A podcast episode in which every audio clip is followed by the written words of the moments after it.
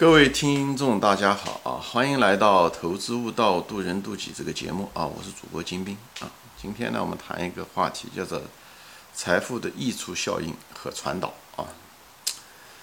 财富的溢出效应是什么意思呢？就是我给大家举个例子，大家就知道了啊。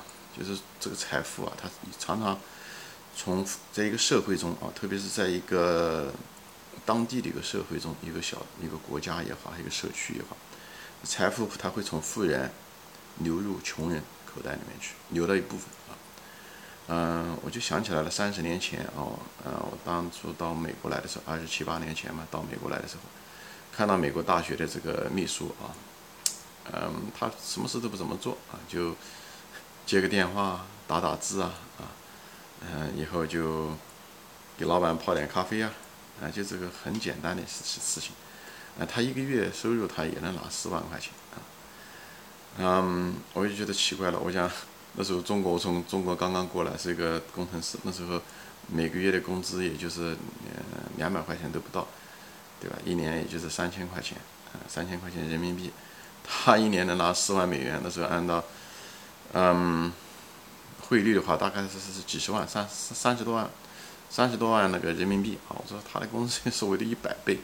但是他那个技能啊，没什么啊。我讲了，他那个数学都不会算，就是，呃，两位数加两位数数的那个数学还得拿计算器算。所以，但是就是这样子，他拿的工资比是我在国内一个工程师的一百倍啊，这我觉得很不公平啊。哎，我当时也就很好奇，为什么跟这呃，为什么之后的原因是什么？当时就是觉得。为什么是这样？我也知道跟美国有关系，跟他这个高收入有关系。但高收入这样的话，不是坐吃山空嘛，对不对？你你干，你给这个社会贡献，呃，就这一点，你跟国内嗯一个穷国家，像中国的时候穷国家一样，但你工资为什么拿的是一百倍啊？对不对？你的你的给社会做的贡献一样，但是嗯，但是拿到的收收入却高一百倍，这个这种情况下的话，嗯，不可能嗯持久的，一定会坐吃山空的。当时我是这样的一种感觉，后来。想了一下子啊，我觉得其实不是这么回事。实际上说白了是一种财富的一种，就是这种所谓的艺术现象。为什么呢？我举一个这种艺术现象，就是有点像近水楼台一样的，是什么原因呢？我举个例子啊，比方说是除草啊，比方说除草，我们家这个除草，对不对？那么他一个除草的一个人呢，他的技能可能跟国内一个除草的一个农民是一样的，但是他给除草的时候，帮人家服务的时候，这一家雇主。他很可能是个有钱人，对不对？比方说，他是个企业家，对不对？他每小时他创造的财富在社会上，他比方他们给这个公司干活后创造的产品，他行销世界啊，对不对？他能挣很多钱。因为这个富人他可能每小时他可以挣一千块钱，对不对？那么除草可能也需要一个小时，对不对？那这时候的时候，他情愿雇一个人，哎，那么你这个人呢，只只有在美国的人才能做啊，对不对？那么中国人做不了，中国那个农民做不了，对不对？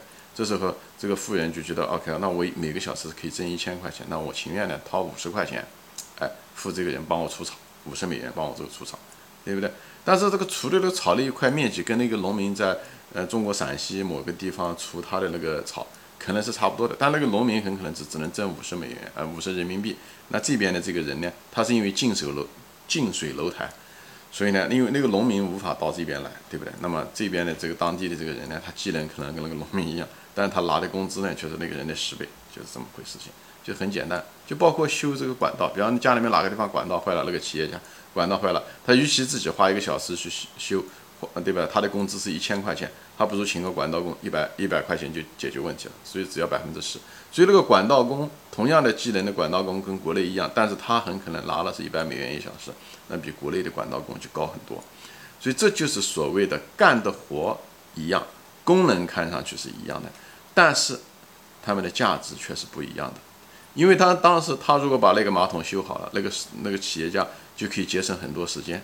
他节省的时间，他可以为这个社会创造财富，因为他的服务的对象那个老板可以给这个社会创造更多的财富，他就是这样。他如果修好了这个马桶以后，他服务的对象是一个退休的一个工人的话，对不对？给社会创造不了财富的时候，那么他创造的价值就低。所以这就是不取决于，就是说白了，不是取决于你这个人的技能怎么样，而是你干的活的服务的对象他本人。那个人能创造多少社会价值？啊，在这个整个价值链中的作用啊。同样一个螺丝钉，对不对？一个螺丝钉在机师的飞机上的一个螺丝钉，和一个这个螺丝钉在在自行车上的螺丝钉，虽然同一个螺丝钉，但是它给这个整个社会创造的价值是不一样的，是好吧？这就是我对财富的这个呃理解啊，就是把功能跟它真正的作用区分开。就是让我想起了，就是上海的那个，比方是一个保姆，比方说我们家是安徽的，那个安徽的一个穷保姆到上海给人家做保姆，对不对？那么这个保姆，这个年轻人，对不对？他可以在乡下务农做保姆，对不对？当他做保姆的时候，他很可能给一个农民做保姆，那他拿的钱就是非常有限，对吧？他拿的钱就非常有限，嗯，但是他如果到了同样的技能，他到了这个城里面来的时候，对不对？他就可以拿更高的工资，啊，更高的工资，特别是现在呢。那为什么工资会这么高？你要讲，那大家都不都跑到城里面来了吗？最主要的地方，这地方一个一个供给的问题是什么？因为一个 上海的房价现在是涨得很高，所以一个农民、一个保姆住在这个地方的时候，啊，一个打工仔住在这地方之后，他的房租、他的生活费各个方面也会高一些。另外呢，现在供给其实也是越来越少啊，这供给是越来越少。这些供给呢是什么样子的一种情况呢？就是他。年轻人也不愿意做这种保姆的工作，所以供给也也少，所以这个在这种情况下的时候，财富的溢出作用，对吧？你给一个上海的一个某一位高管，对不对？或者是某一个呃高薪的一个程序员嘛，对不对？他可能每每每个月能拿个五万块钱或者三万块钱，那么他雇一个保姆，对吧？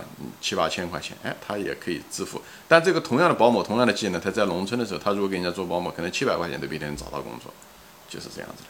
所以，同样的技能，同样的螺丝钉，在不同的地方，为什么不一样？这个就是一个所谓的溢出效应，就是一种财富的一种溢出效应啊。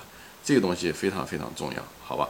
那么，溢出效应呢，跟什么东西又有关系呢？这并不是所有的东西都可以溢出的啊，有些溢出效应。那溢出效应一个最主要的是什么呢？它跟传导性有关系。就这种东西，这种商品和这种服务，它一定传导性很差的。就像那个美国那个企业家在美国的一个，比方是一个呃一个秘书，因因为你无法把中国的一个秘书搬到这边来，所以他那种服务，他这种东西是当地的，就是也就是说这种东西没有办法外包啊。传导性好的意思就像容易外包，就是这种。所以保姆也是对吧？你的孩子、你家庭这些东西，那个那个远处的一个呃在陕西的一个农民啊，就是一个保姆，他无法对不对？远程的对不对？来帮你做家务事情，所以这种传导性比较差。所以呢，这就是因为这种传导性越差的地方，财富的溢出的效应就越好。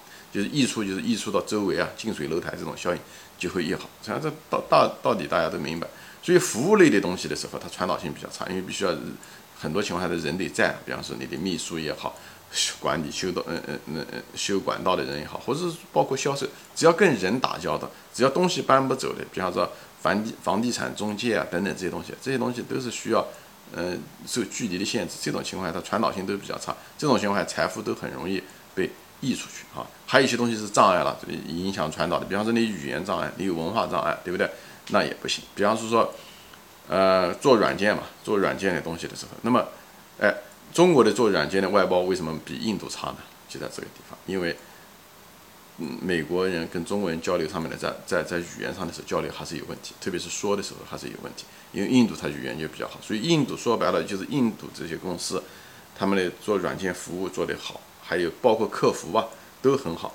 呃，一般的普通的客，嗯嗯，顾客服务很多都是我打电话，很多产品啊什么东西的，呃家里面哪个电话坏了，或者是有什么东西啊，呃洗衣机坏了，打电话的时候很多都是印度那边人接，就是因为他们有语言上的装，嗯嗯。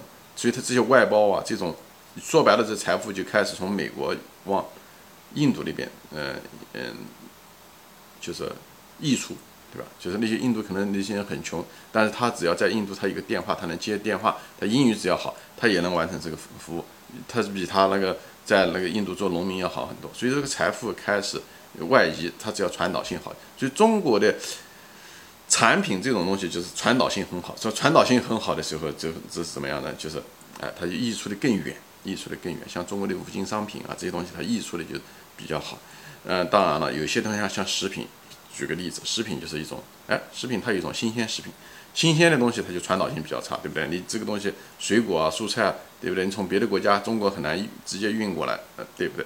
那么可能最近附近的墨西哥可能就稍微好一点，对不对？那但是那种包装性的食品，那么这个两年才过期的啊，这种东西可能在中国啊，比别的国家就可以移进来，所以这就是为什么水果在美国，对不对？还是相对来讲还是比较贵。但是只要是包装的东西的时候，那就很便显得很便宜，这个跟有关系。当然，另外一方面跟需求有关，这地方我就不展开说了啊。就是说白了，就是说什么呢？就是所谓的艺术效应，艺术效应就是近水楼台啊。哪怕你水平差，你能力不行，像。无论是管道工也好，除草的人也好，还是那个秘书也好，他虽然技能很一般，但是就是因为他近水楼台，近那些富人，就跟富人很近，所以他们工资可以高，就是因为别的地方没办法代替，因为它受地域的限制，好吧？这个道理大家都明白。但是我说这些东西的原因是想跟大家说一些分析一些公司啊，比方，这就是我为什么。就要在，比方说远距离的外包啊这些东西的时候，印度其实是比中国要强很多的，在这地方，因为它首先第一点没有语言障碍，第二个它文化上面的时候还是毕竟受这个英国的这个一百多年的这个殖民地统治，所以它跟西方的文化还是很多地方很接近的。所以就是说什么呢？就是当初的时候是十多年前的时候，当时那个理想啊，就是中国理想，当时就是想做这个外包。啊，那时候中国理想在中国是如日中中天，但是外包这个东西就是没做好，远远比印度，呃，印度好多家公司做外包做的都比嗯嗯理想好，理想还花了很多钱，又受国家支持，最后还没把这件事情做成。